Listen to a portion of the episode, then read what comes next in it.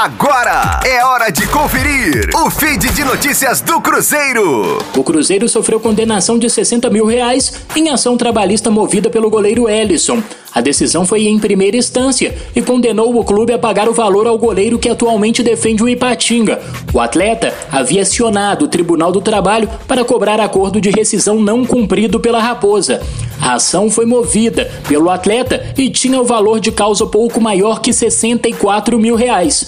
Alisson alegou na justiça que o Clube Celeste não fez o pagamento integral do acordo realizado extrajudicialmente. A defesa da Raposa ainda tem chance de recorrer da decisão.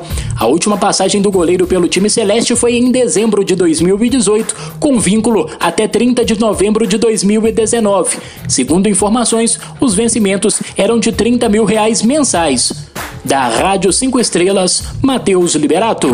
Fique aí! Daqui a pouco tem mais notícias do Cruzeiro.